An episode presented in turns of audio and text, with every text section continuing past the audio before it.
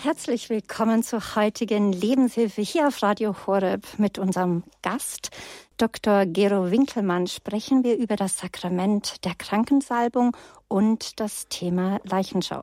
Denn das sind Themen, mit denen er in seiner Arbeit als Bereitschaftsarzt und früherer Notarzt immer wieder konfrontiert wird und konfrontiert wurde.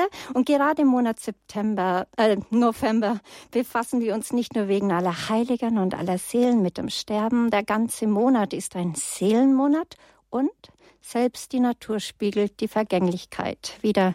Mein Name ist Christine Hein-Moosbrugger. Ich darf Sie durch diese Sendung begleiten.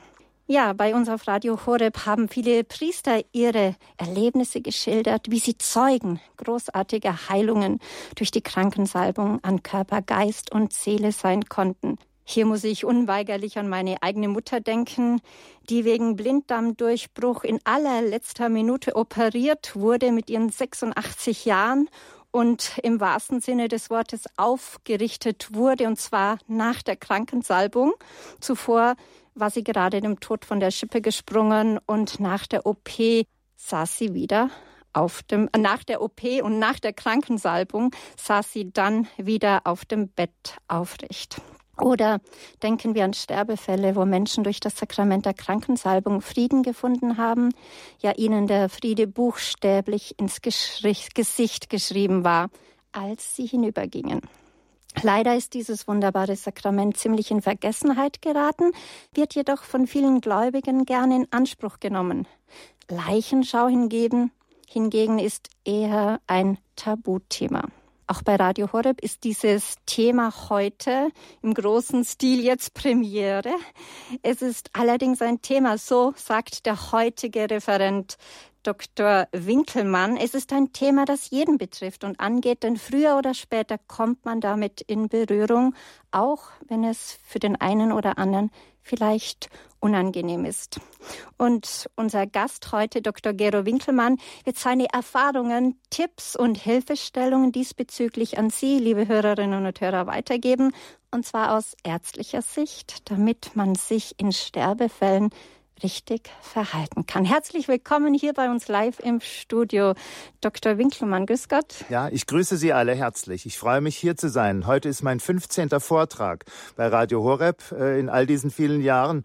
Und ich danke auch für den Mut von der Redaktion und der Leitung, dass Sie dieses Thema Leichenschau und auch Krankensalbung mal aus ärztlicher Sicht beleuchten lassen. Und ich kann Sie gleich, äh, möchte Sie äh, gleich beruhigen, haben Sie keine Angst. Aber, wie Frau Moosbrugger sagte, es geht jeden Einzelnen von uns an, früher oder später. Mhm. Und von daher äh, Augen auf, bitte nicht wegzappen. Ich habe Ihnen einige Dinge zu sagen als der Sicht als gläubiger katholischer Arzt. Ich bin seit 1974 Mitglied der katholischen Kirche, also konvertiert und seit 32 Jahren Bereitschaftsarzt in München und Oberbayern und im Allgäu und ich äh, habe sozusagen in einem Nebenblick, neben meinem ärztlichen und Notfalltätigkeit, habe ich immer einen Blick auch auf die Glaubensaspekte, weil ich arbeite hart am Rand zwischen Leben und Tod. Aber das sage ich nicht aus Angst, sondern weil das meine Berufung ist. Ich war kein Kassenarzt früher, sondern Bereitschaftsarzt. Und von daher ist mir das ein großes Anliegen, weil es gibt manche Mankos, könnte man das äh, beschreiben. Und da möchte ich Ihnen einige Tipps geben, dass wir sozusagen dass wir, wie ich vorher gesehen habe in einem Plakat auf dem Weg mit der S-Bahn hier ins Studio, äh, dass wir zuverlässig sind. Und zu einem zuverlässigen Christen gehört auch, dass er seinen Glauben kennt und auch mit den anderen lebt. Ja, wir werden gleich mehr von Ihnen hören über die Krankensalbung. Jetzt haben Sie noch ein weiteres Stichwort gesagt, und zwar Christ. Und das ist vielleicht noch erwähnenswert. Sie sind ja konvertiert und seit 1974 äh, sind Sie zur katholischen Kirche konvertiert und Sie sind auch, Sie haben sich ja selber schon ein Stück weit vorgestellt. Was ich noch ergänzen möchte, ist auch, dass Sie Begründer des der, des Bundeskatholische Ärzte sind. Ja, und mit ihrem ganzen Sein äh, stehen sie auch gerne für die Würde des Menschen und für das Lebensrecht der Menschen ein. Und zwar vom Leben zum Leben von Anfang bis zum Ende. Ja, und jetzt habe ich gleich meine erste Frage an Sie, bevor Sie uns mehr über Ihre Erfahrungen mit der Krankensalbung mitteilen. Sie werden ja als Arzt, als Bereitschaftsarzt, früher auch als Notfallarzt unterwegs in Oberbayern, aber auch im Allgäu und in München. Wenn Sie zur Leichenschau gerufen werden, ähm, Sie haben ja schon 32 Jahre Erfahrung in diesem Beruf oder zur Krankensalbung. Gibt es da nicht auch Stimmen, die sagen oder anklagen, ja, ist es denn als Arzt Ihre Aufgabe? Ja, also ganz recht. Die meisten Leute sind sehr erstaunt, dass ein Arzt, der zuerst mal seinen ärztlichen Auftrag zu erledigen hat, dass der dann natürlich dann, dass der dann auch noch etwas christlich-katholisches sagt. Und ich muss dann natürlich erst fragen, sind Sie katholisch oder evangelisch? Und als Konvertit habe ich keine Angst vor Evangelischen äh, und gucke, dass ich da natürlich dann für diejenigen Christen was sage und auch äh, Gebet spreche.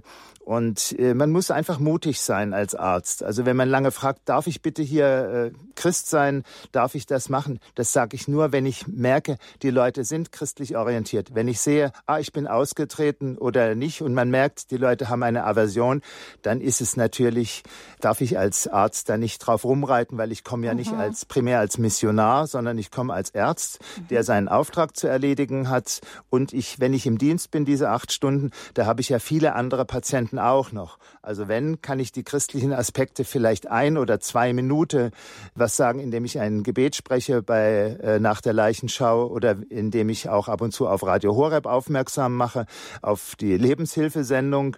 Und äh, das ist dann auch der Aufhänger, dass ich sage, also wenn mich jemand kritisiert, sage ich, ich komme jetzt zum Beispiel, um auf diese tolle medizinische Sendung hier aufmerksam zu mhm. machen. Also Sie sind ein Arzt mit Feingespür, schauen, wo sind die Grenzen, respektieren die Grenzen ja. anderer und handeln nur dann, wenn sie merken, das ist gewollt. Ja, ja wie ist es dann mit äh, unterschiedlichen Konfessionen? Vielleicht gibt es ja auch Ehepaare, wo der eine Partner katholisch ist und der andere ist evangelisch. Sie kommen ja selber auf so, aus ah. so einer Konstellation heraus. Äh, wie agieren Sie dann? Ja, also mit diesen drei, mit diesen Vorgaben muss ich leben. Und die meisten Leute, also wenn es zum Beispiel an die Krankensalbung geht, da nehme ich das zum Anlass, gleich mal ein kleines Beispiel zu bringen. Hier in einem Vorort von München war ich am Samstagmorgen im Bereitschaftsdienst. Es war wenig los und es war ein Krebspatient im, im Endstadion. Und dann habe ich gesagt, wäre es, ich würde Ihnen empfehlen, die Krankensalbung, aber sind Sie denn katholisch? Dann sagte er, ja.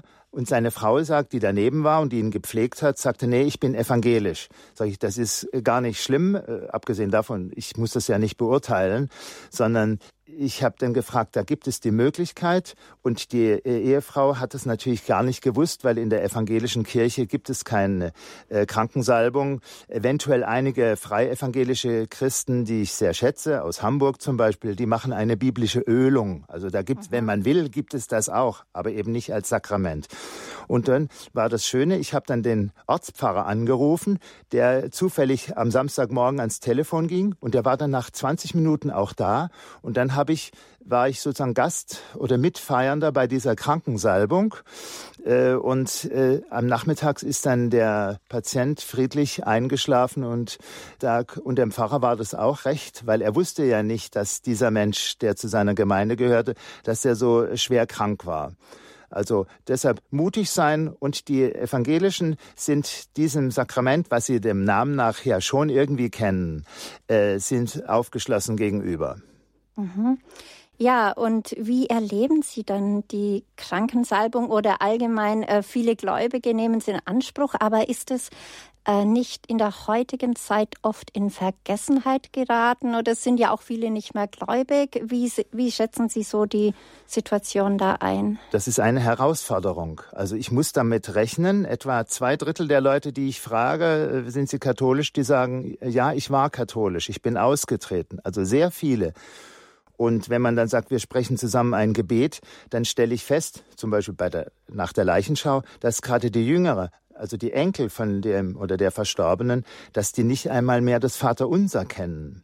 Also da rege ich mich aber innerlich nicht auf, sondern sehe es als eine Herausforderung, gerade über so eine Sendung wie diese hier, den Mitchristen zuzurufen, die sie jetzt gläubig sind. Vielleicht sind auch äh, Priester, Geistliche dabei und Pastoralassistenten, dass man äh, diese Menschen äh, besonders anspricht. Es ist also nicht selbstverständlich. Und ich, äh, das war auch ein Beweggrund, dieses Thema mal hier vorzuschlagen, weil ich feststelle, viele Leute sterben, sind katholisch und haben das Sakrament nicht bekommen, weil keine Angehörigen da sind oder die Angehörigen sind äh, fern von der Kirche. Manche haben einen Groll und deshalb kommt es denen gar nicht in den Sinn, ähm, für die jetzt demente oder im Schlaganfall daliegende äh, Verwandte äh, einen den zuständigen Krankenhaus oder äh, Seelsorger oder Altersheimseelsorger zu rufen. Mhm. Ein anderes Handicap ist auch die vielen alten Menschen, die weggezogen sind. Zum Beispiel hier in, in München, wo ich oft bin,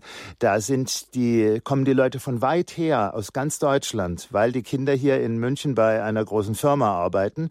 Und die haben dann keinen Kontakt mehr zur Pfarrgemeinde. Und äh, von daher würde ich sagen, seid sehr, sehr aufmerksam.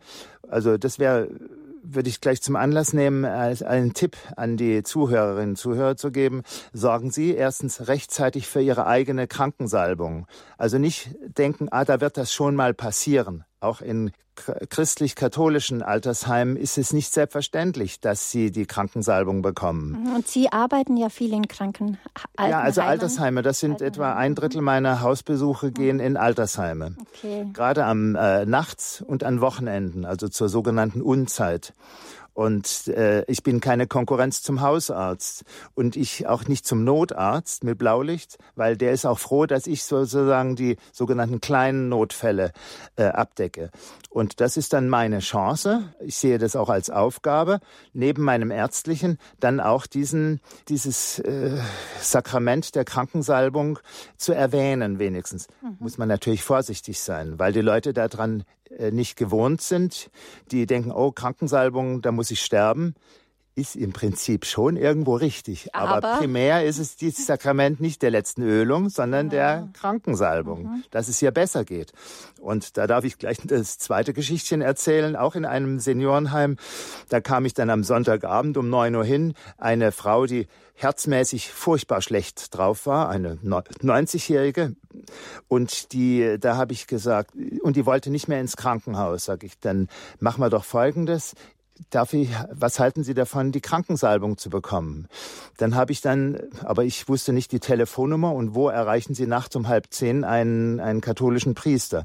Da gibt es also hier in der Diözese äh, München und Freising interessanterweise eine Notrufnummer.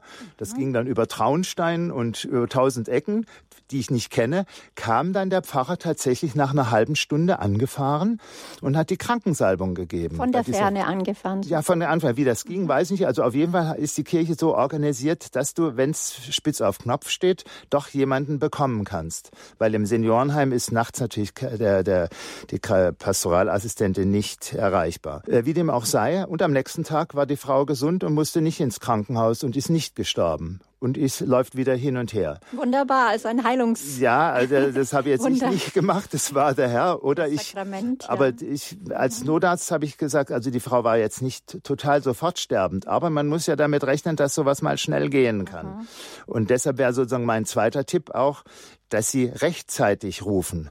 Natürlich, wer ruft schon gerne an und sagt, ich glaube, ich muss sterben. Aber das braucht sehr viel Mut. Ich weiß nicht, ob ich das auch könnte. Aber wenn man sieht, es geht irgendwo mal zu Ende oder sie sind vor einer großen Operation oder wie bei einer meiner lieben Ehefrau, die eine Lungenembolie hatte. Da kam dann, da hat sie dann selber verlangt den Priester und da kam ein von uns mhm. befreundeter Priester vorbei, der ihr dann im Krankenhaus die Krankensalbung gegeben hat und mhm. sie hat es ja überlebt. Ja, Halleluja. Halleluja. Und, und sie hatte das innere Bedürfnis, das heißt, sie ist gläubig. Sie haben aber vorher ja. von Leuten gesprochen, die oft dann eben, wo es zu spät kommt, weil die Angehörigen nicht, Angehörigen nicht gläubig sind, ist es da gut, wenn zum Beispiel Omas und Opas und Eltern schon, wenn sie das wollen, 20 Jahre vorher dem Enkel oder der Tochter oder dem Sohn sagen, du, wenn es mal zum, äh, äh wenn es mal dazu kommt, dann möchte ich bitte das Sakrament empfangen. Was würden Sie da raten? Also das ist ganz wichtig. Ich danke Ihnen schön. Genau, das wäre sozusagen mein dritter Punkt, okay. dass Sie das aktiv vorplanen, dass Sie sagen, weil das in, in Ihrer Patientenverfügung oder Patiententestament reinlegen, das wird, äh, hilft nichts, weil das wird ja erst nach Ihrem Tod gelesen. Äh, aber geben Sie äh, zum Beispiel meine Großmutter, die ich sehr schätze, die war evangelisch im Schwarzwald in Gernsbach. Liebe Grüße ins Murgtal bei der Gelegenheit. Die, ähm, die hat äh, einen Zettel für den Rettungsdienst. Wenn es mir mal schlecht geht, bitte möchte ich das und das und das haben. Bitte mhm. Äh, informieren Sie meine Tochter in Freising, bitte machen Sie das und so. Und da könnte man dann sagen, bitte schön, ich möchte einen Priester haben. Ich bitte um die Krankensalbung. Auch wenn man zum Beispiel bewusstlos ist, kannst du das nicht mehr sagen. Ja, also ja. an der Tür in der Wohnung sowas bringen oder der Krank, der, der Stationsschwester oder der Verwalt Klinikverwaltung sagen oder am besten vielleicht auch direkt dem äh, Krankenhausseelsorger Sorgerteam sagen, ich möchte bitte bitte äh, tun Sie das äh, und das werden Sie sicherlich tun, weil das ist ja ein schöner Wunsch. Und ich möchte Sie alle damit äh, da ermuntern und ermutigen, dass Sie diesen, äh, diesen Wunsch klar und deutlich äh, äußern. Mhm. Jetzt haben Sie vorhin auch von Alzheimer oder Demenz gesprochen. Wie ist es dann in dem Fall? Das wäre halt auch, das geht ja dann in dieselbe Richtung. Vorsorgen ist besser als dann äh, vor Tatsachen stehen, wo dann keiner mehr weiß, was Sache ist. Das heißt ja nicht immer, dass jemand, der Demenz hat, der Partner noch lebt und für ihn sprechen kann, der ihn ja gekannt hat. Ja, also das war bei meiner Mutter so. Vor ein paar Jahren ist sie verstorben und die Wochen vorher war sie verwirrt und auch beginnend dement. Und äh, da haben wir den Neuperlacher Geistlichen, den wir sehr gut kennen, äh, äh, gebeten, die Krankensalbung. Und da hat dann meine Mutter das gar nicht mehr gecheckt, obwohl sie eine ganz gläubige Christin war, äh, Konvertitin. Und äh, aber als sie hat dann ähm, aber als der Priester dann gesagt hat, so, jetzt singen wir noch was, äh, segne du Maria, da hat sie die Augen aufgemacht und hat mitgesungen. Also die Seele und der Geist haben diese äh, Krankensalbung eigentlich bewusst mitgemacht. Und deshalb möchte ich auch wieder alle ermutigen, tun Sie es, auch wenn der oder Ihr Nachbar im Altersheim äh, oder im, im Krankenhaus, äh, seien Sie mutig, liebevoll, sagen Sie, das ist eine Christ, das war ein, oder ist ein praktizierender Christ, der hat vorher im Kirchenchor gesungen oder sonst was. Bitteschön, Krankensalbung ist wichtig. Mhm. Also, auch wenn da vielleicht momentan keine adäquate Antwort mehr kommt. Mhm. Also das ist sozusagen das präfinale Stadium, das dass der Kranke sich ja. im längeren Sterbeprozess befindet. Ähm, haben Sie da schon andere Erfahrungen auch gemacht oder kann man da gleich jetzt so übergehen in dieses, in dieses Finalstadium, wo wirklich der Tod kurz bevorsteht? Ja, also da gibt es zwei Dinge. Äh, ich versuche jetzt positiv zu sein, weil das äh, in der, in der, in der Presse, in den Medien kommen so viele negative Berichte über unsere Kirche. Da muss man auch mal sagen, Leute, es ist nicht alles so schlimm, wie es dargestellt wird. Zum Beispiel ähm, komme ich als Bereitschaftsarzt gelegentlich, so etwa einmal im Monat, in die Situation, dass ich den Notarzt nachfordern muss, weil Lungenödem oder ähm, ein schwerer äh, braucht Sauerstoff und äh, muss sofort in die Klinik gebracht werden. Da rufe ich den Notarzt und den Rettungsdienst und dann ähm, sage ich äh, den Angehörigen, dass sie bei den Pflegekräften oder dem Krankenhaus nachher gleich sagen, bitteschön, die Krankensalbung wäre uns sehr lieb. Und wenn Gott will, dann wird dann auch am Samstagabend um 23 Uhr in diesem Klinikum auf diesen Wunsch hin, denke ich, noch die äh, Krankensalbung möglich sein auch auf der Intensivstation. Aber da könnten Sie ja mal einen Priester sprechen. Aber ich denke, keine Klinik äh, wird sich dagegen wehren, dass man die äh, Krankensalbung gibt. Mhm, aber jetzt haben Sie gerade gesagt, keiner äh, wird sich wehren, der Arzt nicht. Aber haben Sie auch schon ja, äh, ja. Widerstand bei Angehörigen ja. gehabt, wo Sie äh, wussten, also der Angehörige will es eigentlich, aber ja, das war äh, wieder der, der, der, der Betroffene will es eigentlich, pardon, aber die Angehörigen ja, nicht? Das ist so. die äh, in einem anderen Pflegeheim war es eine 80-jährige Frau, die mit schrecklichen Schmerzen und die eigentlich sterbend war und die aber nicht sterben konnte. Sie hat alle Medikamente bekommen, war unruhig, zappelte und schrie verzweifelt. Also schon das ist ein, ein, ein Notfall, aber da muss man cool sein und sagen, bitte, wo kann ich helfen? Ich riet den Angehörigen, weil sie ja schon alle Medikamente hatte und nicht in die Klinik sollte, riet ich den Angehörigen zu einer Notfallseelsorge, auch zur Krankensalbung obwohl ich gar nicht wusste, ob sie katholisch ist oder nicht. Und dann wurde ich eigentlich aus dem Zimmer geworfen und die Leute haben geschrien, auch draußen auf dem Gang die Enkeltochter, dass sie sowas nicht wollen und ich soll abhauen und sie nicht belästigen mit äh, religiösen Dingen. Äh, das war traurig und die Schwestern in diesem Seniorenheim waren dann auch alle wirklich äh, wie vor den Kopf gestoßen.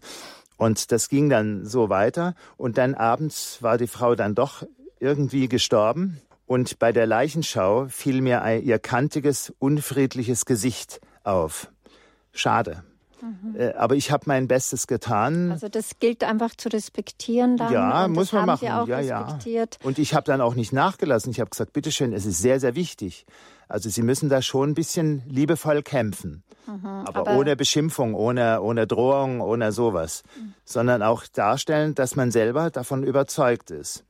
Aber wenn es nicht sein soll, äh, bitte, ja. Was machen Sie dann in diesen Fällen? Beten Sie dann für diese Menschen im, insgeheim, in der Stille oder wie Ja, das mache ich dann, weil dann muss ich zum nächsten Hausbesuch fahren. Mhm. Und dann äh, ist, äh, bete ich sehr gerne zum heiligen Josef, dem Patron der Sterbenden, der Mutter Gottes, Patrona von Bayern und äh, Helferin beim Sterben. Das beten wir ja bei jedem Rosenkranz, den wir beten, jetzt und in der Stunde unseres Todes oder auch zum Namenspatron von diesen Menschen, dass der Herr ihnen noch den Gedanken gibt, dass dieses Eis gebrochen wird. Aber wir können es nicht machen. Wir wissen, ja, ich, ich muss es halt so akzeptieren, klar. Mhm. Ja, kann man kann man bei Ihnen oder können Sie in Ihren 32 Jahren Berufserfahrung auch so ein ganz großes Highlight nennen, wo Sie in der Krankensalbung selber erlebt haben? Oder vielleicht haben Sie es ja schon genannt, vielleicht war das schon. Also in 10 Prozent der Fälle kommt es vor, also gerade bei, bei, bei sterbenden Schwerkranken, und dieses Sterben geht ja mehr, manchmal über Tage, gell? Äh, dass da die Angehörigen schon den Priester oder einen Ordensmann gerufen haben und danach sind die Leute deutlich friedlicher und die Medikamente wirken, besser. Das war im Raum Ingolstadt neulich mal der Fall. Da habe ich zur also gegen die Atemnot und gegen Schmerzen habe ich dann noch das Beruhigungsmittel Tavor dagelassen, ein paar Tabletten.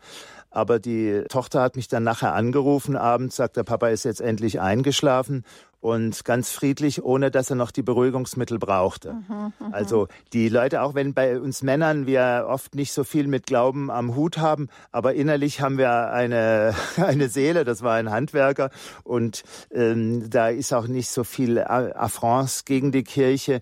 Die Leute sind brav katholisch und äh, das zahlt sich dann nachher auch bei ihnen aus und da wirkt dann, denke ich, eine Krankensalbung, die das als Sakrament besser. Ja.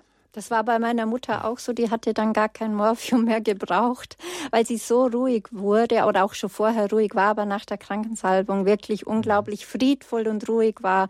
Ich durfte dabei sein und sie da in den letzten Minuten begleiten. Das war wirklich ein ganz, ganz besonderes Erlebnis. Ja, ja also interessanter Gedanke noch mit dem äh, Euthanasie.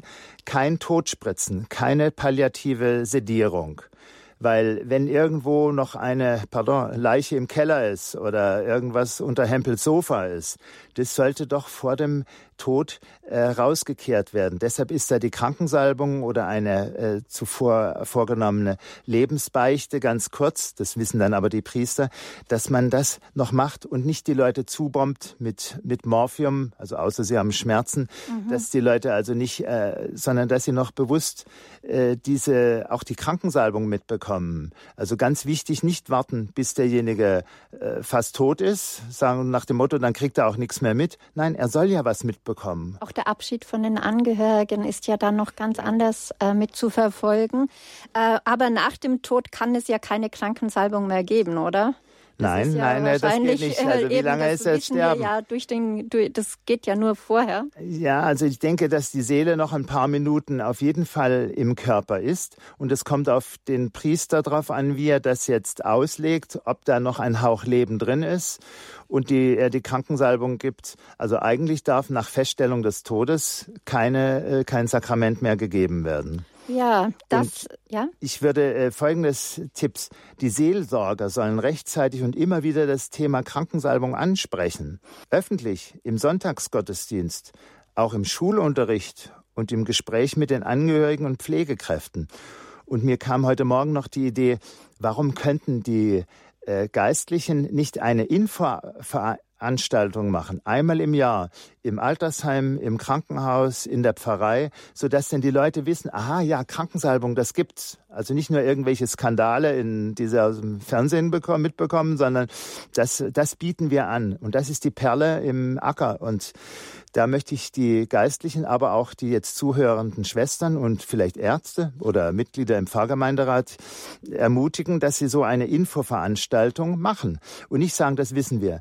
Denken Sie mal dran, die jungen Leute können kein Vaterunser mehr beten. Also dann werden die gleich recht nichts wissen äh, über Krankensalbung. Also das ist ein Bildungsauftrag. Und da möchte ich gleich was sagen noch. Und zwar, da gibt es, äh, wir haben hier vom Bund Katholische Kirche eine, eine ähm, äh, Karte gerade frisch aufgelegt, äh, eine Aufforderung, in der Kirche zu bleiben. Kirchenaustritt, Fragezeichnung, bleibt drin. Und da ist, sind, werden fünf Gründe aufgeführt, in der Kirche zu bleiben. Also fünf äh, Gründe aus ärztlicher Sicht. Und ein äh, Grund ist zum Beispiel die Krankensalbung zu bekommen. Also derjenige, der jetzt heute austritt, wird vielleicht in 20 Jahren sterben er, er kann das Sakrament nicht mehr bekommen. Also um seinet äh, Willen selber äh, wäre es ganz wichtig, dass man in der, Kirche, in der Kirche bleibt und diese Segnungen und diese Sakramente erhalten kann. Das sagt Dr. Gero Winkelmann. Er ist Bereitschaftsarzt in München und Oberbayern und wir haben jetzt mit ihm viel über das Thema Krankensalbung gesprochen. Bleiben Sie dran, denn nach der Musikpause geht es spannend weiter. Es geht heute in der Lebenshilfe um Krankensalbung und Leichenschauen, mehr Hilfestellungen an der Schwelle zwischen Leben und Tod. Und Leichenschau, das haben wir schon aus dem Mund von Dr. Winkelmann gehört, soll kein Tabuthema sein. Und gleich nach der Musik geht's weiter. Bleiben Sie dran.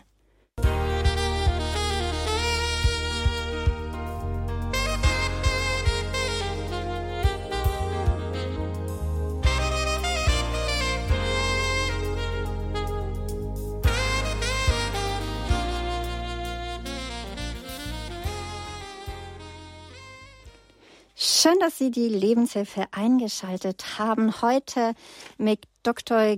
Gero Winkelmann. Er ist Bereitschaftsarzt hier in München und Oberbayern.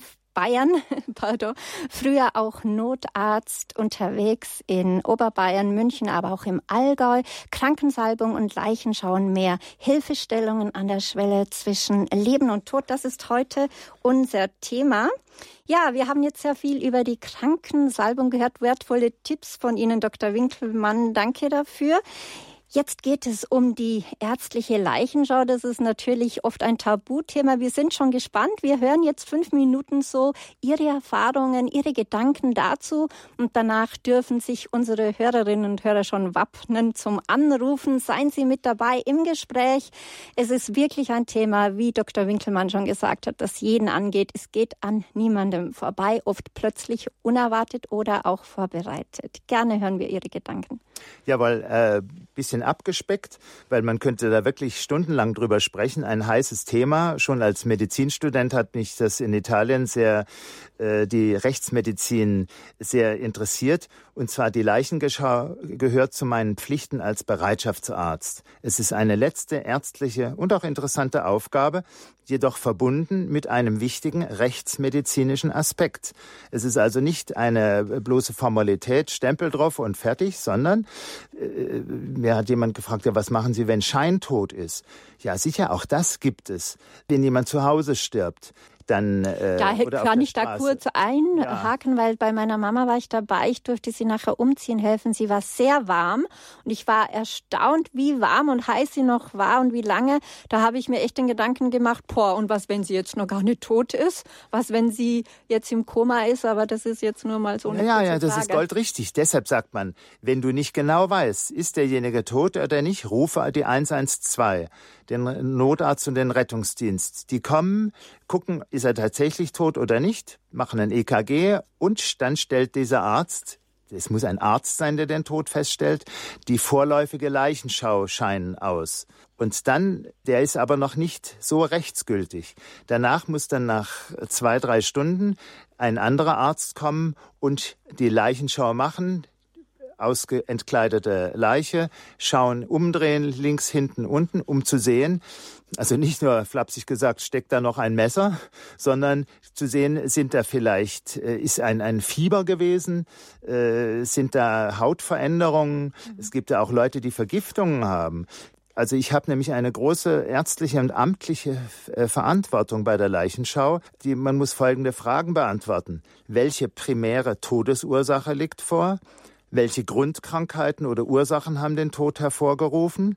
Ist es eine natürliche Todesursache oder eine nicht geklärte, also nichts gewiss weiß man nicht, oder gar eine unnatürliche Todesursache? Ich wurde neulich von der Autobahnpolizei gerufen auf die Autobahn um der die die konnte nicht wegstellen. Das war ein, ein, eine unschöne Situation. Und ja, ähm, wo und dann gibt es Anhaltspunkte, die Polizei zu rufen zwecks weiterer Klärung durch die Kriminalpolizei, weil können durch weitere Todesfälle vielleicht verhindert werden in einem Heim oder im Krankenhaus. Ein falsches Medikament, eine falsche Therapie, was versäumt ist und, und, und. Oder jemand, der zum Beispiel Sturz im Zimmer schubsen durch alte Mitbewohner im Wahn. Die nehmen, die schubsen die Nebenbuhlerin. Dann hat die einen Schenkelhalsbruch, muss operiert werden. Das war in Freising der Fall. In einem Heim, in einem sehr guten Pflegeheim. Aber du steckst da ja nicht drin. Also hat der Arzt eine Verantwortung. Äh, Vergiftung durch falsche Medikamente, Zustand nach Operation. Und bis zur endgültigen Leichenschau nach zwei bis vier Stunden darf an der Leiche und im Zimmer am Notfallort nichts verändert werden. Also die Leute müssen so da liegen, wie sie äh, der Notarzt dann sie äh, liegen gelassen. Also kein Entfernen vom Blasenkatheter oder Infusion, kein Umziehen, Waschen, kein Anziehen von frischer Wäsche, Kleid oder Anzug. Erst wenn der Leichenschauarzt da war, dann darf die, das Bestattungsinstitut den Verstorbenen abtransportieren. Und der Arzt bestätigt auch, dass keine ansteckenden Krankheiten vorliegen. Corona zum Beispiel, offene Tuberkulose. Und ja, das wäre das eigentlich. Ja, leider gibt es auch Mord im Altersheim. Ich will jetzt nicht sagen, geht nicht ins Altersheim. Nein, gehen Sie hin. Aber es gibt es, es auch zu Hause. Perverse Leute, ja. natürlich Angehörige, pardon, die wollen erben und dann ist die Oma plötzlich tot. Äh, ersticken mit einem Kopfkissen oder durch Erbrochenes. Denken wir an die Oldenburger Mordserie, auch im Krankenhaus, wo der Krankenpfleger 30 Leute gemordet hat. Jetzt gerade in diesen Tagen sind äh, Prozesse auch gegen die verantwortlichen Pfleger und Ärzte. Also wo dann ein Pfleger oder eine Pflegerin Verheerendes anrichtet. Verheerendes eben. Und da äh, fragt man ja, warum hat es denn keiner so mitbekommen? Ja, also mein Wunsch ist, ja, gut, dass äh, in der Verwaltung der Geburtsort und bei Frauen auch der Mädchenname unter, in den Unterlagen notiert werden, weil ich, wenn ich dann nachts um zwei Uhr komme und dann erst lange suchen muss, bis ich die ganzen Vornamen und richtigen Daten beisammen habe. Das ist eine Belastung für den Arzt und vor allem auch für die alleine, äh, alleinige äh, Nachtschwester. Und eine Bitte noch an den Hausarzt, bitte den äh, Befund und die Therapie bei den Besuchen zu Hause und im Heim notieren, eintragen. Ich habe eine Spritze gegeben, ich habe das und das. Oder die Kopien der neuesten Entlastungsbriefe, Entlassungsbriefe vom letzten Klinikaufenthalt sollen vorliegen. Dann weiß ich schon mal, was da ist, weil die Patienten sind, sehe ich ja zum allerersten Mal und kann, kenne die Geschichte nicht.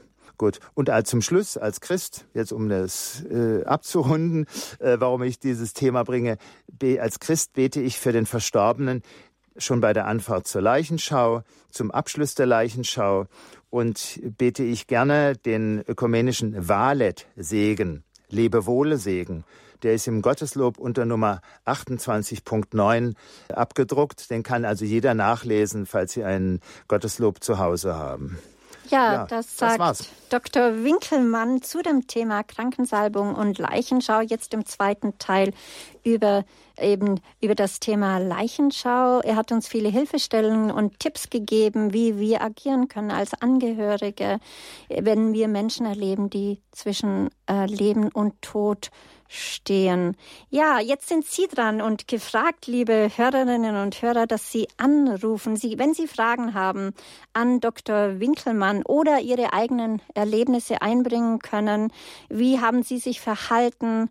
Ja, was sind Ihre schönen Erlebnisse? Was sind Ihre Zeugnisse? Dann können Sie ab sofort anrufen. Das ist die 089 517 008 008 089 517 008 008 08. Und äh, keine Sorge, bei diesem Anruf zu, hören Sie zunächst eine Bandansage, aber diese, das weist Sie nur auf die Datenschutzbestimmungen von Radio Horeb hin.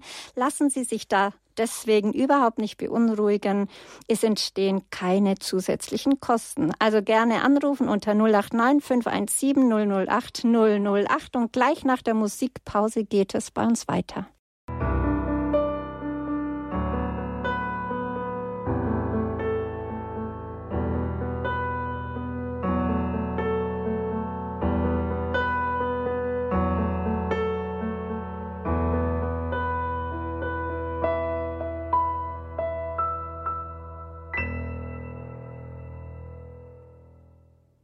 Hier ist Radio Horeb Leben mit Gott. Unser Thema heute Krankensalbung und Leichenschau. Wir haben schon viele Tipps von Dr. Gero Winkelmann gehört. Er ist Bereitschaftsarzt hier in München, früher auch Notarzt in Allg im Allgäu und in Oberbayern viel unterwegs. Wir haben es gehört, er wird auch oft zu Unfällen gerufen auf die Straße. Er hat uns da sehr vieles erzählt und Hilfestellungen gegeben, die an der Schwelle zwischen Leben und Tod vorhanden sind. Ja, und mein Name ist Christine Hein-Moosbrucker. Ich darf Sie durch diese Sendung begleiten und so lade ich Sie, liebe Hörerinnen und Hörer, gerne ein, anzurufen. Wenn Sie Fragen haben, rufen Sie gerne an unter der 089 517 008 008 089 517 008 008. Dr. Gero Winkelmann steht Ihnen gerne als Bereitschaftsarzt mit seinem Wissen, mit seiner 32-jährigen Erfahrung zur Verfügung. Ja, wir haben schon eine Hörerin hier aus Stuttgart, Ruth Michaela Maria Weber, wenn ich das so richtig gesagt habe. Grüß Gott, Sie genau. sind auf Sendung. Bin ich schon auf Sendung? Ja, Sie sind auf Sendung. Ja, Hallo. Wunderbar. Ich muss sagen, ich frage mich, warum das Thema Tod so aus unserem Alltag verbannt ist. Ich arbeite seit über, über 20 Jahren mit mehrfach Schwerstbehinderten und wir haben wirklich in beiden Wohnhäusern einen Aufbahrungsraum, dass wir keinen weggeben müssen und jeden begleiten können über die Schwelle. Ich selber bin seit 95 sehr schwer chronisch krank und ich bin seit 98 regelmäßig Gast im Kloster Maria Bronnen und Pater Matthias dort, mein Seelsorger, spendet mir eigentlich jedes Mal, wenn ich da bin, die Krankensalbung. Mir und mein Taufpaten Roswitha. Wir machen es oft so, dass wir miteinander zur Messe gehen, 14 Uhr freitags, anschließend der Rosenkranz und dann die Krankensalbung. Und da geht eine solch unglaubliche Kraft von aus, so ein, so ein Friede, so eine Geborgenheit, so eine Richtigkeit, so was Stimmiges, so was Verankertes. Natürlich ist man hinterher nicht einfach gesund und braucht hm. keine Medikamente mehr, aber man hat einfach diesen Frieden mit dem Himmel, mit dem Leben und mit Gott. Es ist unglaublich. Und ähm, ich habe einen Text geschrieben, den habe ich neulich schon mal zitiert der heißt Herbst als ein Weg. Herbst bedeutet mir loszulassen. Herbst macht mich vergessen. Herbst lässt mich hoffen auf neues Glück.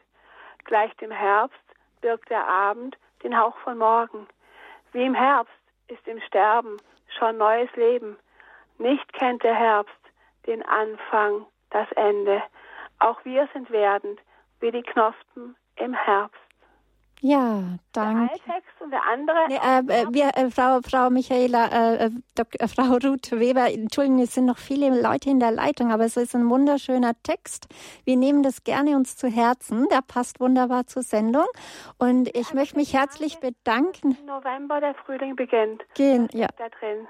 Ja, schön, schön. Ja, das stimmt. Ich grüße alle Hörerinnen und Hörer und das ganze Radio Horror Team mit innigstem Dank für solch großartige Sendungen. Ja, wunderbar. Danke für Ihr Danke, Frau Weber, und danke für Ihr wunderbares Zeugnis über die Krankensalbung. Ich gebe es weiter an Dr. Winkelmann. Danke. Aber gern. Ich schließe mich da an. Machen Sie weiter so. Es ist üblich in manchen äh, Seniorenheimen, dass da ein, zweimal im Jahr in einem äh, Seniorengottesdienst auch die Krankensalbung angeboten wird. Machen Sie es ruhig. Äh, da sind Sie dann auf der richtigen Seite. Ja, danke schön, Frau Weber. Ja, Peter Wein aus München. Sie sind in der Sendung angekommen. Grüß Gott, Sie sind auf Sendung. Grüß Gott, Frau Heim-Moosburger. Grüß Gott, Herr Dr. Winkelmann. Vielen Dank für diese Information, eine lebenswichtige und notwendige Information über die Schwelle des Lebens zum Tod. Meine Situation ist die, ich war kurz daran, äh, ins Krankenhaus eingewiesen zu werden und habe eine sogenannte vorläufige Patientenverfügung ausgefüllt mit folgender Textverfügung für den Fall des Todes und so weiter. Äh, ich wünsche keine lebensverlängernden Maßnahmen und so. Für den Todesfall bitte ich um einen katholischen Priester. Meine Tochter darf für mich vollumfänglich handeln. Dies ist mein freier Wille. München ist so und so vielten. Äh, und dies habe ich auch meiner Tochter gegeben. Sollte mir irgendwas passieren und so weiter, dann weiß sie eigentlich sofort, in welcher Weise ich äh, behandelt werden will. Das ist das eine. Und das andere, äh, die Frage, ob ich evangelisch oder katholisch bin, würde ich anders formulieren. Also ist meine Erfahrung. Ich würde die Menschen fragen, mit wem wollen sie am Ende ihres Lebens die Ewigkeit vollbringen? Und dann merke ich ja schon, wenn sie sagen, in Gemeinschaft mit Gott und mit vielen, dann weiß ich, aha, Krankensalbung ist das Gebot der Stunde. Und dann würde ich eben dies den Leuten geben als eine sakramentale Tröstung und als ein wirklich friedvolles Hinübergleiten vom Leben zum Tod oder den Übergang zu finden. Ja, danke. Das wäre mein, mein, mein Beitrag. Danke, Herr, Herr Wein, für den Anruf. Ich gebe es weiter an unseren Referenten, unseren Gast, der Dr. Winkelmann. Danke.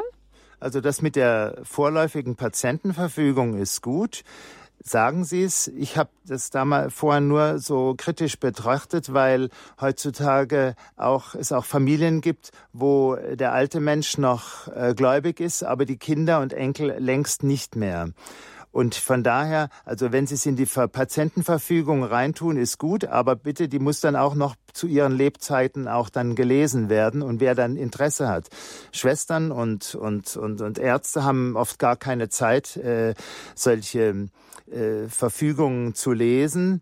Es wird das getan, was wichtig ist. Ja, äh, ich könnte jetzt noch was äh, weiteres sagen, aber das mit der Tröstung ist, gehen Sie lieber auf Nummer sicher und äh, das Wichtigste sind natürlich Ihre Angehörigen. Dass Sie, und wenn Sie eine gute Familie sind, dann sind die auf der gleichen Wellenlänge sprechen Sie das eben auch im Krankenhaus an? Ja, ich möchte den Besuch von der Krankenseelsorge haben. Da kommt dann jemand bald, also als ich damals in krank war in Neuperlach, kam sogar nach zwei Stunden schon der Krankenhauspfarrer vorbei. Also das funktioniert schon gut und da können Sie das ja äußern. Mhm. Ich danke Ihnen aber herzlich für Ihren Kommentar. Ja, danke, Herr Wein, für den Anruf und wir sind bei der nächsten Hörerin. Frau Linda aus München. Grüß Gott, Sie sind auf Sendung. Ja, Hallo. Schönen, schönen guten Morgen. Guten Morgen, Herr Dr. Winkelmann.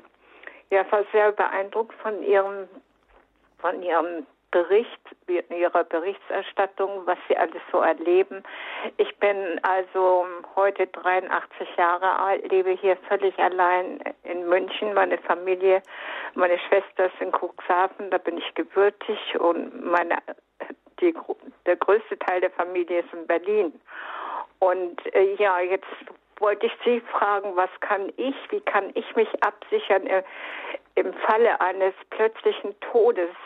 Also das ist auf jeden Fall wohl eine Patientenverfügung äh, wichtig, oder? Ja, plötzlicher Tod, also wie, wie Sie. Oder ähm ich möchte auch gerne, ich möchte auch gerne in meiner eigenen Wohnung bleiben und nicht unbedingt in, in ein Altenheim. Ich habe mich zwar vorgemerkt, aber ich möchte es einfach nicht aktualisieren und äh, wirklich da reingehen. Das, das sperre ich mich ein bisschen davor. Ja, also Aber wenn Sie einen plötzlichen Herztod haben, ist mir neulich passiert, da war dann die Dame auch, auch drei, vier Tage auf dem Sofa gelegen, bis dann ihre Söhne das gemerkt haben, weil die Alleinstehenden, klar, äh, deshalb ist es gut, wenn Sie bei Nachbarn oder falls gepflegt wird, der Pflegedienst, dass Sie denen das sagen. Leute, wenn das mal mit mir zu Ende geht. Aber wenn Sie plötzlich sterben, da haben Sie keine Möglichkeit mehr. Da denke ich, betet die Kirche, wir gläubigen Christen, jeden Tag für die Menschen, die jetzt plötzlich sterben. Also nicht nur im Straßenverkehr, sondern auch durch äh, Herzstillstand. Äh, da kursiert äh, auf katholisch.com ein, ein Video, wo jemand, wo ein Priester während der Predigt gestorben ist. Mhm. Und sowas kommt vor, ist natürlich äh, momentan schockierend, auch für mich als Arzt und Christ. Aber dann bitte Nerven behalten. Gut, der, der Verstorbene, der kann da nichts machen. Und wenn Sie vorher schon die richtige Einstellung haben, dann hilft Ihnen Ihr Schutzengel und die Mutter Gottes und der heilige Josef. Mhm. Also äh, da seien Sie, seien Sie sicher. Und die Kirche bietet, betet ja auch bei jeder heiligen Messe auch für die heute Verstorbenen. Ein, also, sind Sie automatisch mit dabei, also keine Sorge. Also ein wunderbar tröstender Gedanke äh, an uns alle, vor allem auch für die Personen, die ganz alleine leben, auch wie Frau Linder, dass wirklich man eingebettet ist in das Gebet der Kirche und in die heilige Messe. Das ist ja wirklich wunderbar tröstend. Ja, und äh, weil, weil Radio Horeb ja so viele Sendungen bringt, auch über Testament. Also hinterlegen Sie eine, eine, diese, das Patiententestament, diese äh, Formulare vielleicht bei einem Notar und sagen Sie, äh, schreiben Sie in Ihrem Geldbeutel oder äh, an, an die, die, die Zimmer, äh, die Wohnungstüre innen oder so, falls ich gefunden werde, bitte ruft die und die Kanzlei an, die haben meine Vorsorgevollmacht. Obwohl Vorsorgevollmacht äh, gibt's ja in dem Fall nicht mehr, weil wenn Sie tot sind, braucht nicht mehr vorgesorgt werden.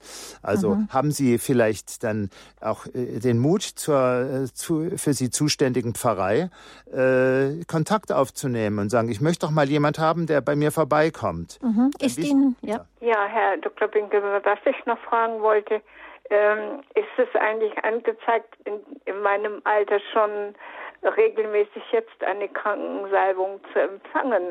Ich bin chronisch krank, äh, habe ein intaktes Herz, also da ist, glaube ich, keine Gefahr. Von daher, ich gehe regelmäßig zur Kirche, aber ich ja. habe Schwierigkeiten mit dem Gehen und manchmal äh, ist es mir überhaupt nicht möglich, das Haus zu verlassen. Das ist so, so meine Situation.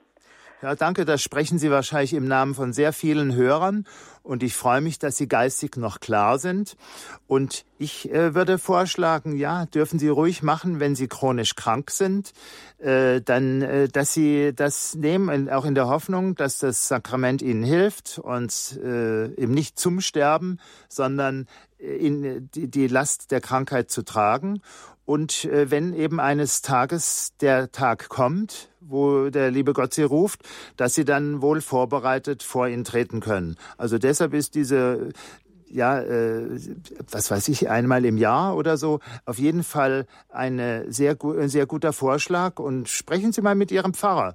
Äh, ja, die, die, wenn die das planen können, dann ist das äh, viel besser. Entschuldigung, also wenn ich in die Kirche gehe, empfange ich ja täglich dann die Eucharistie. Ja, ja aber. Und äh, ich merke auch, wie mich das stärkt und äh, welch ein großer Verlust es ist, wenn ich nicht in die Kirche gehen kann. Mhm. Und ich bitte dann um die geistige Kommunion. Das äh, zelebriert ja auch Horeb ja.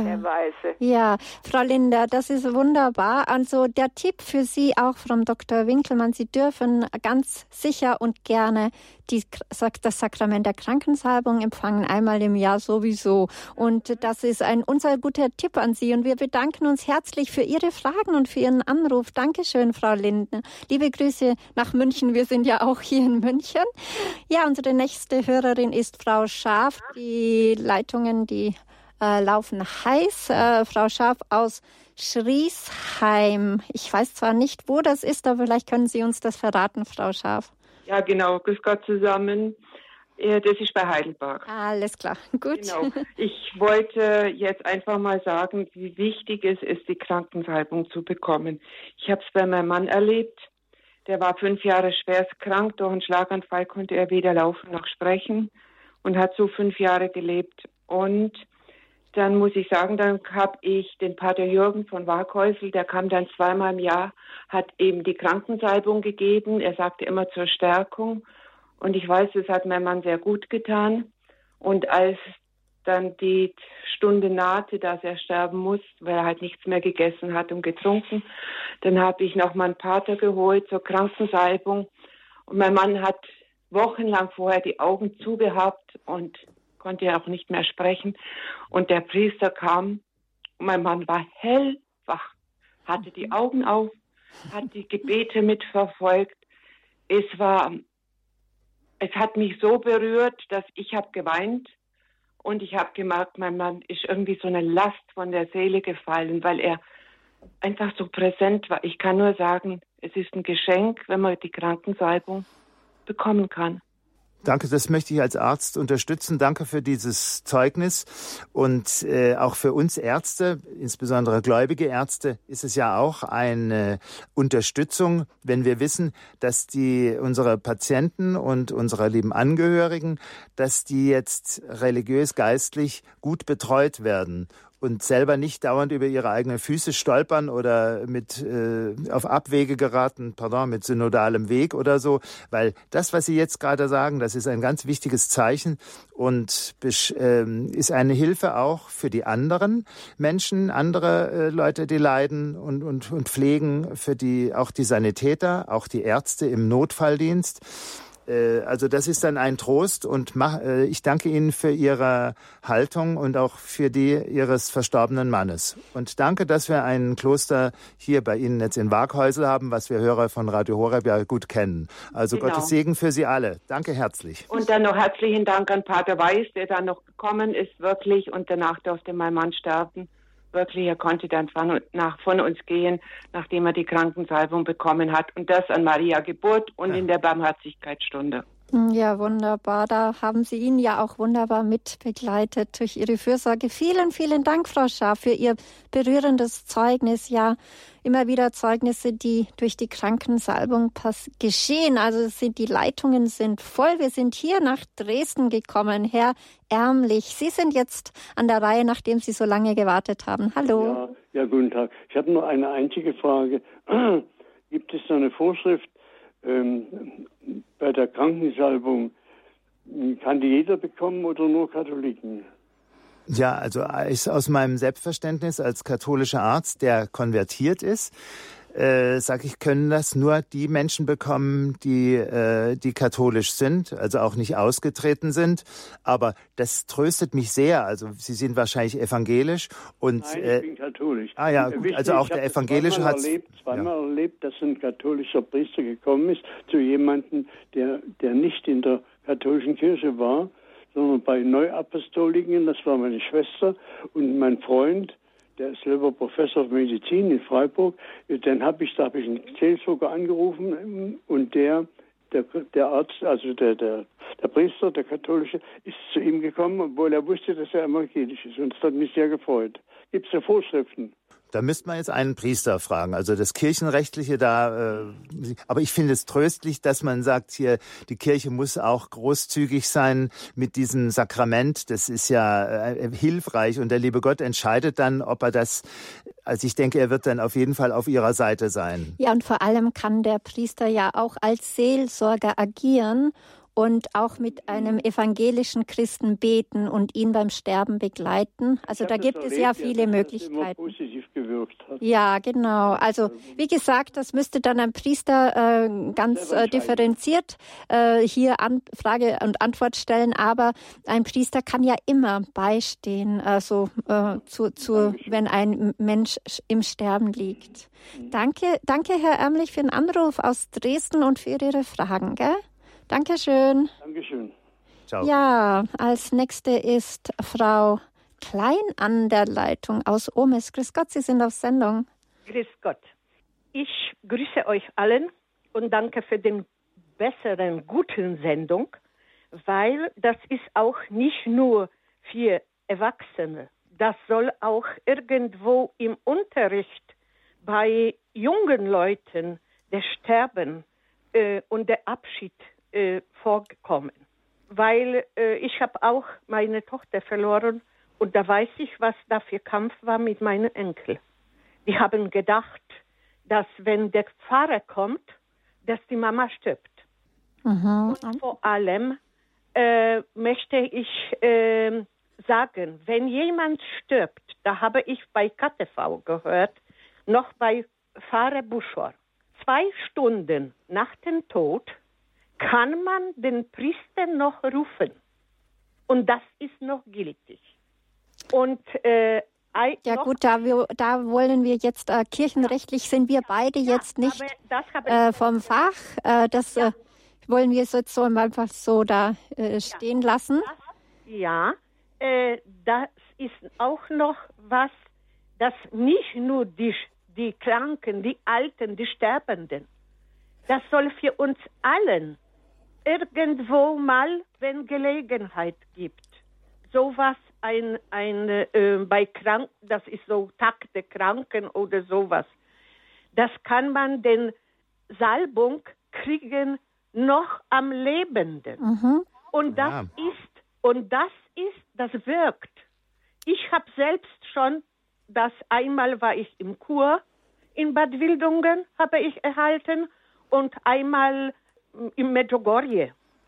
Und das kann man früher, und das ist lebenslang gültig, das ist eine Versicherung für uns und Entlastung auch für die Priester. Weil jetzt gibt es immer weniger Priester ja. und die können nicht auch jedes Mal kommen, äh, schnell wie möglich. Aber das ist schon unsere Versicherung. Das möchte ich euch nur äh, mitteilen.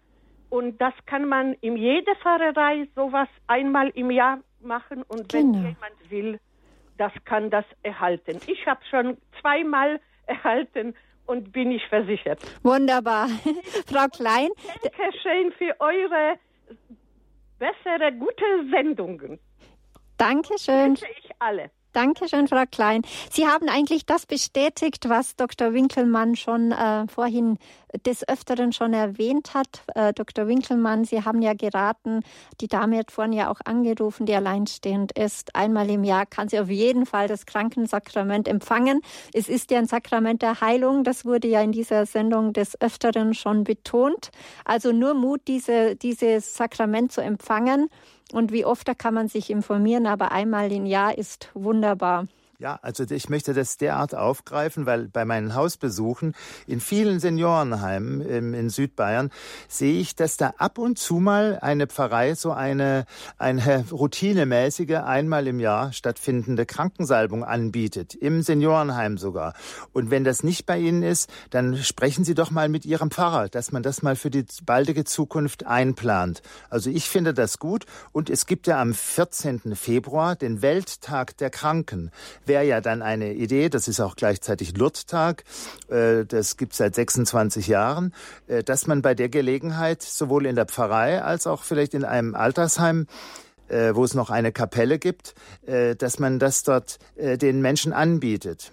Mhm, ja, wunderbarer Gedanke. Wir sind jetzt bei Theresia Clear im Raum München. Sie haben gewartet, Sie sind jetzt auf Sendung. Hallo, grüß Gott. Hier spricht die Frau Klier. Jetzt hatte ich gleich noch eine kleine ähm, Anregung. Wir haben ja hier den wunderbaren Herrn Bertram Meyer, den Bischof, und ein sehr aufgeschlossener und wunderbarer Christ. Vielleicht ist es ja eine Idee, dass man das sozusagen in die Gottesdienste mehr mit einbezieht mit der Krankensalbung und auch am Tag der Kranken am 14. Februar, am schönen St. Valentinstag. Mein ähm, Anliegen war noch, mein Vater ist an einem Schlaganfall kurz nach der Geburt meiner Tochter plötzlich verstorben. Er konnte natürlich dann keine Krankensalbung bekommen, aber was ihm unheimlich gut getan hat, dass er ein paar Monate vorher eine Beichte hat, abgelegt hat. Und zwar länger Zeit war mein Vater im Beichtstuhl. Ich weiß nicht, wann das letzte Mal im Beichtstuhl gewesen war, weil er war sehr krank und war auch den frühen Tod meiner Mutter sehr schwer ähm, ähm, verkraften können. Und diese Beichte hat ihn ausgetauscht unter regelmäßig Kirchenbesuch. So was ich kurz kommen wollte, ist, ich hatte das große Glück und das große Wunder, dass ich ähm, schwanger wurde im späten Alter, habe mir der Herrgott das Geschenk gemacht. Und ähm, es gab leider eine Komplikation ab der Mitte der Schwangerschaft. Und ich habe dann in einer wunderbaren Klinik in München dann ähm, noch viele Wochen meine Tochter ausgehalten. Durch das Gebet vieler, vieler Menschen und vor allem war eine Dame neben mir in einem Krankenbett und die hat die Krankensalbung bekommen und dann hat mir der Pfarrer auch dies angeboten. Erst war es ein bisschen ein komisches Gefühl, weil ich auch meine Mutter schon sehr lange nicht mehr habe, mein Vater kurz danach verstorben ist. Ich konnte niemanden fragen, darf ich das, darf ich das nicht. Aber ich sage Ihnen eins, mir sind jedes Mal die Tränen gekommen, weil das Kind in mir dadurch nochmal einen besonderen Schutz bekommen hat und wir nochmal viele Wochen nochmal aushalten konnten. Sie kam trotzdem einiges zu früh, aber wir haben mit viel Segen und durch diese Krankensalbung habe ich mich wie im Himmel gebettet gefühlt. Ich habe mich gefühlt wie in den Armen vom lieben, lieben Gott. Ja, wunderbar für dieses tolle Zeugnis, Frau Klier. Dankeschön. Ja, als Mut, dass man sich gegenseitig Mut macht. Also Gratulation zu diesem Pfarrer, der dann sagt der Nachbarin, wollen Sie nicht auch? Also ich finde das gut. Ja, schön. Also wunderbar, danke. Jetzt nehmen wir unseren letzten Hörer rein, äh, Frau äh, Neumeier äh, im Raum München. Entschuldigung, Johannes Neumeier. Jetzt müssen Sie mir auf die Sprünge helfen. Was stimmt jetzt? ja, ich bin ein Mensch. Ja, Entschuldigung. Johannes Neumeier. Jetzt habe ich das zuerst nicht, äh, falsch gelesen und gesehen. Nein, ich mache ganz, ganz kurz, kurz vielleicht. Danke, ja. Genau. Also ich kann die Krankensalbung auch sehr empfehlen. Meine Mutter war auf intensiv und schwerst krank und hat nach der Krankensalbung, obwohl es medizinische Gründe hatte, noch eineinhalb Jahre leben dürfen. Und ich selber bin auch momentan chronisch krank mit dem Morbus Fabri wahrscheinlich belastet. Und ich hole mir jetzt auch eine Krankensalbung, die mir auch bei einer anderen Situation zumindest einen seelischen Beistand gebracht hat. Aber meine Frage, Johannes Paul II., glaube ich, hat gesagt, dass wenn jemand aus der Kirche ausgetreten ist, also ein Katholik, und nach den Sakramenten bittet, dann sollte man sie ihm nicht verwehren. Jetzt widerspricht es ein bisschen der Aussage des Arztes, dass er meint, dass ein nicht aktiver äh, Katholik, der also nicht in der Kirche aktiv drinnen ist und ähm, äh, quasi ausgetreten ist, äh, dann die Sakramente nicht bekommt. Das wäre jetzt eine Grundfrage, die man vielleicht jetzt nicht im Einzelnen noch klären kann. Das wollte ich einfach noch in den Raum ja. werfen, mhm. ähm, weil auch Verwandte von mir ausgetreten sind und dann könnte es ja auch sein, dass sie trotzdem mal die Krankensalbung haben will. Ja. ja, also wir halten uns da total, danke, dass Sie das einbringen, an das Lehramt der Kirche und was Johannes Paul II. sagt, ist natürlich richtig. Äh, wir haben halt davon gesprochen, dass ein Priester trotzdem kommen kann, auch wenn er eine andere Konfession hat, im Sinne von, dass er Beistand ist, dass er Seelsorge betreibt. Das ist ja dann die, die, die Differenzierung. Aber wir lassen das jetzt so mit Ihrer Aussage, die steht durch Johannes Paul II. gerne so stehen und bedanken uns für Ihren Anruf. Dankeschön. Herzlichen Dank. Danke. Ja, wir sind schon am Ende der Sendung angelangt. Die Zeit äh, lässt sich nicht aufhalten. Und das war heute unsere Lebenshilfesendung mit äh, dem Bereitschaftsarzt Dr. Gero Winkelmann. Thema war die Krankensalbung, aber auch Leichenschau und mehr. Er hat uns heute, Dr. Winkelmann, mit seinen 32 Jahren Erfahrung praktische Hilfestellungen gegeben, was wir tun können und sollen, wenn Menschen oder auch liebe Angehörige an der Schwelle zwischen Leben und Tod stehen. Und auch heute Nacht wird diese Lebenshilfesendung um 23 Uhr auf Radio Horeb wiederholt. Und natürlich können Sie, wenn Sie das wünschen, eine CD bestellen. Und die Nummer dazu ist die 08328 120 08328 921 1, 2, 0. Ja, und so danken wir, bedanken wir uns herzlich für Ihre rege Teilnahme, liebe Hörerinnen und Hörer, an den Anrufen. Äh, danke, dass Sie sich so wunderbar eingebracht haben und vielen Dank, Dr. Gero Winkelmann, dass Sie uns wieder so tatkräftig und praktische Hilfestellungen gegeben haben, wenn es um dieses Thema Krankensalbung und Leichenschau ging. Danke äh, und danke für all Ihre Anrufe und Fragen und Kommentare.